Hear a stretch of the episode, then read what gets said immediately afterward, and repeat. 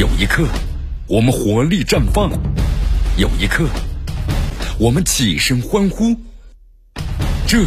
就是运动的魅力。大话体育让你身临赛场，聆听运动带来的精彩。大话体育。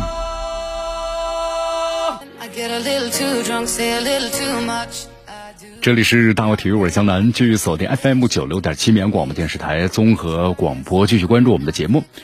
好，咱们首先先来关注一下啊，你看目前这个中国足协呢这两天发布了一份关于俱乐部呀欠薪情况的处罚的公告，河北队还有武汉长江呢和湖南的湘涛中乙球队啊，因为没有落实这个解决欠薪的规定呢，那么将解除二零二二赛季积分三分。根据媒体的报道呢，武汉长江队被扣除三分，那么这样的话，广州队、广州城队都看到了。能够跳出这降级区的希望啊！你看这个报道中呢，身处中乙保级组的湘涛呢，只有一个积分，扣掉三分之后的话呢，就变成负数了 啊，降入这个就是丙级队啊，成为定局了。那么排名中超这个榜末的河北队啊，此前是一胜二十二负，被减到三分呢，你看变成零分了。这次处罚对联赛影响最大的是武汉队，因为在十月四号晚上啊，在中超第二十三轮的比赛中呢，武汉长江队是以零比零战平了梅州客家。啊，之前是八连败嘛，现在积分达到了十八分，比降级区高出了一个场次。但因为这个欠薪被罚分啊，所以说武汉队的优势就没了啊。呃，虽然尽管呢，我们说凭借胜负关系啊和净胜球优势呢压住这个广州城一头，但是呢，武汉队随时我们说可能会掉入到降级区。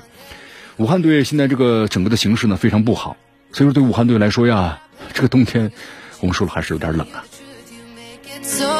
好，昨天还有个消息，就中国足协官方公布了对王大雷的处罚决定。山东泰山足球俱乐部呀，球员王大雷因为暴力行为呢被停赛四场，罚款是四万元，得不偿失吧。中超赛场第二十三轮，山东泰山队呢四比一战胜了天津津门虎队。这个下半场第八十五分钟时啊，天津津门虎的这个外援呢梅里达对孙准浩啊恶意的犯规，双方就发生冲突了。然后这个王大雷呢在冲突中啊掐住了梅里达的后脖，用手指呢戳人。那么主裁判呢和助理裁判交流之后呢？啊，出示了黄牌，像为孙准浩出头的王大雷呢，那是红牌，直接就被罚下场了啊！所以这个球员呢，不要太过于冲动了，有时候。中超联赛第二十三轮，那北京国安队二比一呢战胜了河南嵩山龙门。你看赛后的新闻发布会啊，北京国安队的主教练呢斯坦利呢这样说的，他说呢，听说了前国安小球员呢小王涛离世的消息啊，向国安的大家庭、小王涛的家庭和朋友们呢沉重的损失表示慰问。那么谈到这个比赛时，他说了，还说有时候有点运气吧。他说对手呢确实要比我们更强大一些，很强壮有速度，不断的抢逼我们，给我们施加压力。我们想把球传出去啊，非常的困难。上半场呢，他们一直主导比赛，那么下半场我们的防线做得更好一些了啊，所以说才获得了一些这个机会，靠速度呢得到一个点球。所以说呢，靠拼搏吧，战胜了强大的这个对手。好，在另外一场比赛之中的武汉长江队。坐镇主场的零比零，